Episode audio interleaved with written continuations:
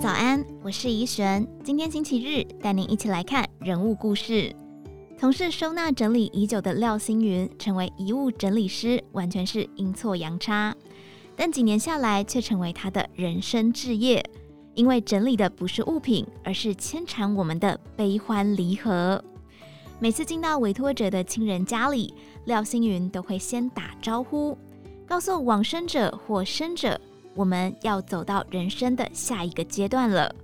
遗物是往生者留给我们最后的礼物，无论过世者因为什么理由离开，亲人家属怀抱什么样的心情，整理遗物都是一段重要的历程。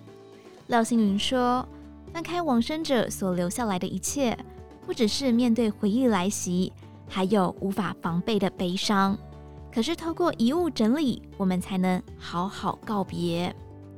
收纳的原理很像同心圆，第一圈不需要的物品，通常会是毁损的物品或是烂掉的东西，经过同意后会代劳处理掉。第二圈是亡者的衣物，会与家属一起执行。有时会发现金钱藏在马桶水箱、衣橱或衣服。第三圈是有纪念、有意义的东西，它可能很小，但纪念价值很大。很多时候，家属会在此刻哭得很惨，因为他们看到最有价值的是什么了。听廖星云分享一个个遗物整理的故事，就像电视剧一样，充满情绪起伏。他最感叹的是，人往往没办法真正活在当下。有太多的来不及，来不及说，来不及做，就挥手再见了。他说，比遗物整理更重要的是生前收纳。我们要过来得及的人生。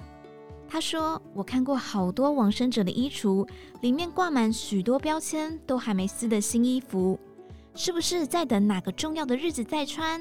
可是衣服等不到它的主人，终究深锁在衣柜里。而被我们整理掉，能不能在活着的时候对自己好一点？廖星云回忆，曾有一位委托者从小与妈妈不和，出社会就离开，不再回来。母亲过世后十年，他才请廖星云协助整理遗物。到了现场，廖星云很纳闷，为什么衣柜里都是年轻女生的衣服，而且都是标签还在的新衣呢？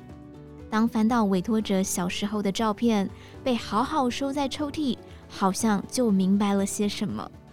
他在等离家的女儿有一天回来，可以用到这些衣物。这个家什么都不缺，只是缺你。但他没机会等到了。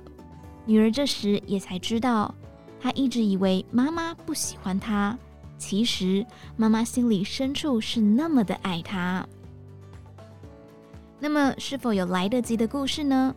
廖星云说，曾有委托者联络，想做生前收纳，因为意识如果自己有一天走了，不想造成儿子的负担，继承他一屋子的杂物。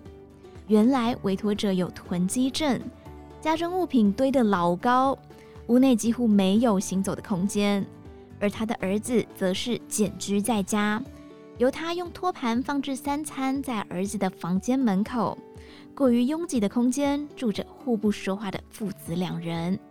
廖星云表示，可是当将囤积的物品渐渐整理完，客厅变得豁然开朗，在跟委托者说话的时候，他简居的儿子从房间里走出来，静静地坐在客厅沙发上。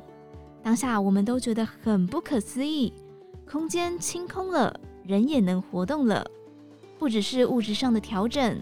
还有心灵空间也变得不同了。廖星云说：“生前收纳比遗物整理更重要，全部整理好，你会了无牵挂，会明白想要怎么活着，想带给家人什么样的礼物。”以上内容出自于《今周刊》网站，详细内容欢迎参考资讯栏下方的文章连结。